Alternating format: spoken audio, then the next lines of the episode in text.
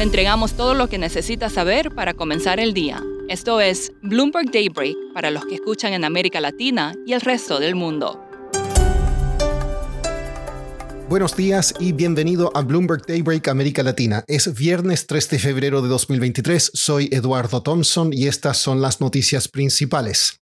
Los futuros en Wall Street están registrando fuertes bajas esta mañana tras decepcionantes resultados de las gigantes tecnológicas Apple, Amazon y Alphabet. Apple dijo que las trabas en las cadenas de suministro y las bajas ventas navideñas golpearon sus cifras. Amazon entregó una débil proyección de ingresos debido al menor crecimiento de sus servicios en la nube y las acciones de Alphabet caen debido a menores ventas por publicidad. Esta mañana se informarán datos de empleo en Estados Unidos. El consenso es una desaceleración en las contrataciones y un aumento en el desempleo, pero no lo suficiente como para tranquilizar a la Reserva Federal. La crisis del multimillonario Gautam Adani está golpeando la confianza de los inversionistas en India. Más de 200 fondos de inversión globales tienen exposición a Adani. El valor de mercado de las acciones del grupo ha caído en más de 120 mil millones de dólares desde la publicación del reporte de Hindenburg Research que la acusa de fraude. Pasando a América Latina, el ministro de Relaciones Exteriores de México, Marcelo Ebrard, dijo en una entrevista con Bloomberg News que confía en obtener la nominación de su partido Morena a la presidencia el próximo año. Ebrard también dijo que Tesla anunciará pronto la construcción de una planta en México. El Congreso de Perú rechazó nuevamente una propuesta que habría adelantado las elecciones a 2023, esto según la cuenta de Twitter de la legislatura. En Brasil, el presidente Luis Ignacio Lula da Silva criticó en una entrevista televisiva la autonomía del Banco Central y dijo que esperará que termine el mandato de Roberto Campos Neto en la institución para hacer un balance de su independencia. Lula dijo que no hay razón para que el Banco Central mantenga las tasas de interés en un 13,75% y también dijo que la meta de inflación para 2023 del 3,25% es muy ajustada. Según él, una inflación de 4% sería una buena meta. Argentina pronto tendrá billetes de 2 mil pesos, el doble de la denominación más grande actual. Tras meses de quejas de residentes y turistas que tienen que llevar grandes fajos de dinero en efectivo, el Banco Central pidió a la Casa de Moneda que diseñe un nuevo billete que valdrá unos 6 dólares. En Colombia ha llamado la atención a los analistas el buen desempeño que han tenido algunos activos como los bonos del gobierno en lo que va de 2023. Hablé con Oscar Medina, periodista de Bloomberg News en Bogotá, quien recientemente escribió un artículo al respecto. Los activos de Colombia han tenido una rentabilidad superior al 10% este año, la mejor entre la deuda de mercados emergentes igualados por los de Hungría. El peso colombiano también ha registrado un avance de 5% este año, uno de los mayores entre sus pares.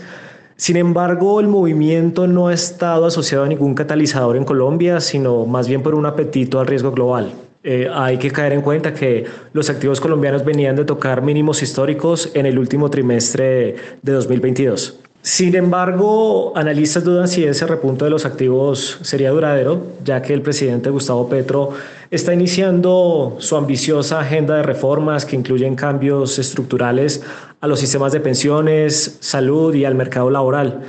Esas reformas van a ser presentadas el primer semestre de este año y pueden tener fuertes impactos fiscales sobre la economía colombiana.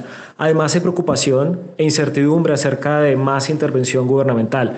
El presidente ha anunciado el congelamiento de precios de peajes y precios de combustible para disminuir los precios del transporte y recientemente anunció que iba a intervenir las comisiones que regulan los servicios públicos.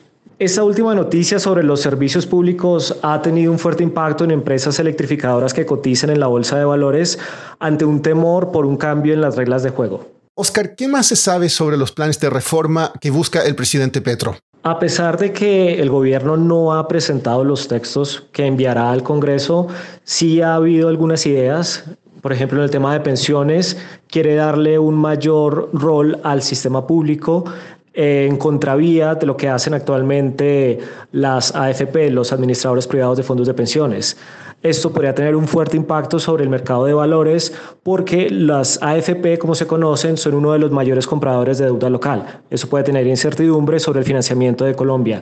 En cuanto a la salud, el gobierno pretende que el sistema público tenga también un mayor eh, papel en el sistema eh, y quiere que las aseguradoras, que hoy son intermediarias, eh, desaparezcan y que todo sea controlado a través de pagos directos del Estado.